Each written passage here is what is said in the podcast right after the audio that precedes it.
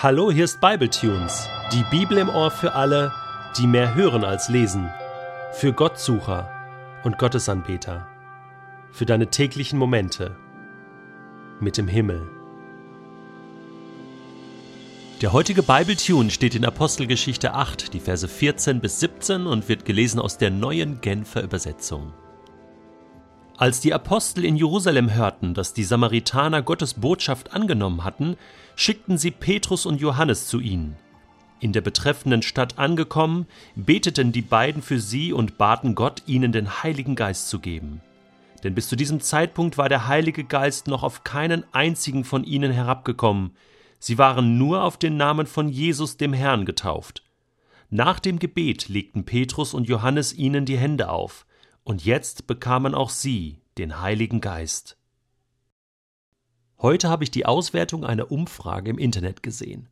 Bei dieser Umfrage ging es darum, festzustellen, wie viel Prozent eines Landes an einen persönlichen Gott glauben und wie viel Prozent der Menschen, die in einem Land leben, nicht an Gott glauben und das auch noch nie getan haben. Was glaubst du, welches Land an erster Stelle steht? Ich war schockiert. Ostdeutschland. 8,2 Prozent der Menschen in Ostdeutschland sagen, ich glaube an einen persönlichen Gott. Und 46,1 Prozent sagen, ich glaube nicht an einen Gott und habe das auch noch nie getan. An zweiter Stelle kommt Tschechien, dann kommt Frankreich, dann Schweden, dann das erste asiatische Land, Japan, dann wieder Europa, Niederlande, Norwegen, Großbritannien und so weiter und so fort. Das Schlusslicht bildet übrigens die Philippinen. 91,9 Prozent sagen, ich glaube an einen persönlichen Gott und 0,1 Prozent sagen, ich glaube nicht an Gott. Deutschland, Missionsland. Ich habe mich gefragt, wie es wohl Petrus und Johannes ergangen sein musste damals, als sie unterwegs waren in den Norden Israels, in Richtung Samarien. Worüber haben sie sich wohl unterhalten? Voller Vorfreude auf das, was ihnen begegnen wird, die Menschen, die jetzt offen waren für das Evangelium. Vielleicht haben sie sich zurückerinnert damals an die Zeit mit Jesus, der sie mal ausgesendet hat, jeweils zu zweit, Vielleicht waren ja auch Petrus, Johannes dieses Zweierteam und sie waren unterwegs in Städten, in vielen Städten in Israel und die wollten nichts hören von Jesus. Und sie mussten ihren Staub von den Kleidern schütteln und weggehen. Sie erinnerten sich daran, wie Jesus geweint hat über die Städte und, und wie er, wie er auch über Jerusalem geweint hat. Sie erinnerten sich daran, wie Jesus diese große Vision vom Erntefeld hatte, was reif ist zur Ernte. Und was haben sie damals mit Jesus geträumt? Und nun sollte alles Wirklichkeit werden.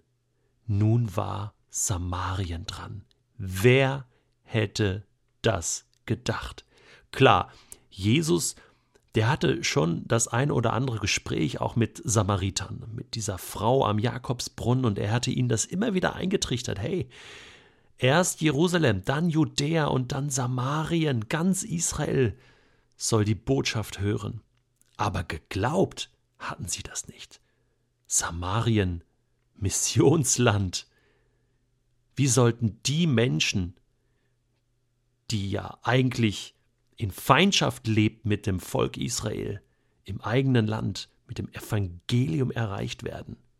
Und nun war es soweit. Gott hatte das Wunder getan.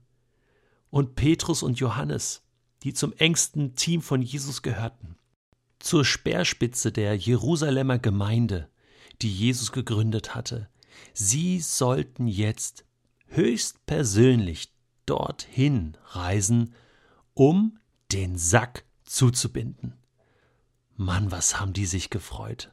Auf diesen Tag haben wir lange gewartet, und das, was Gott jetzt da veranstaltet, das ist außerordentlich. Er schickt seine zwei besten Apostel dahin, lässt für diese Stadt, für diese Region beten und dann legen sie die Hände auf, auf die Köpfe der Samaritaner und dann bekommen die den Heiligen Geist. Es gibt ja Leute, die sagen, aufgrund dieser Stelle, man kann den Heiligen Geist nur oder wirklich nur per Handauflegung bekommen. Ich will mal so sagen, das Pfingstfest macht eigentlich deutlich, dass der Heilige Geist macht, was er will.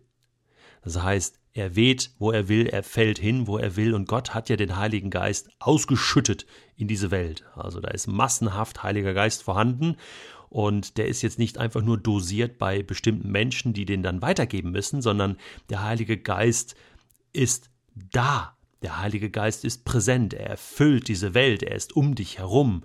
Und wenn du dich Gott zuwendest, dann kannst du den Heiligen Geist anzapfen. Er kommt zu dir, er erfüllt dich. Dazu ist er gekommen. Deswegen ausgeschüttet und nicht nur ein paar Tröpfchen in diese Welt, so eine Art ähm, äh, Geist Gottes Tröpfchentherapie. Nein, Gott meint es gut. Warum bekommen die Samariter hier den Heiligen Geist nicht automatisch? Warum müssen erst Petrus und Johannes kommen und per Handauflegung sozusagen den Heiligen Geist vermitteln? So sieht das aus. Nun, ich glaube, diese Geschichte war historisch einmalig. Zum allerersten Mal fanden hier Menschen zum Glauben, und zwar in Massen, außerhalb des jüdischen Volkes. Ja, es war sogar besonders brisant dadurch, dass es ja Feinde der Juden waren. Und ich glaube, Gott wollte hier einen ganz besonderen Stempel draufsetzen, ein ganz besonderes Siegel machen. Deswegen schickt er seine besten Leute. Deswegen macht er es ganz offiziell. Also, Petrus und Johannes nehmen sich so ein Samariter vor und sagen, so, du bist getauft auf den Namen von Jesus. Damit hast du schon deutlich bekannt, da ist ein Herrschaftswechsel vollzogen worden. Du glaubst jetzt an Jesus und jetzt schaut mal alle her, was passiert. Ich lege ihm die Hand auf und jetzt bete ich für ihn und zack kam der Heilige Geist. Alle konnten es sehen. Das war nicht mehr wegzudiskutieren. Das Heil kommt von den Juden. Und der Messias wird jetzt auch bei den Samaritern gefeiert. Wir sind ein Volk. Christus verbindet uns. Das war der Anfang von Mission. Nun ging es über die Landesgrenzen hinaus. Und das, was dann folgte, dass auch die Heiden, die nicht-jüdischen Völker erreicht werden mit dem Evangelium, dann ab Kapitel 10 der Apostelgeschichte, wo auch Petrus involviert war, interessanterweise.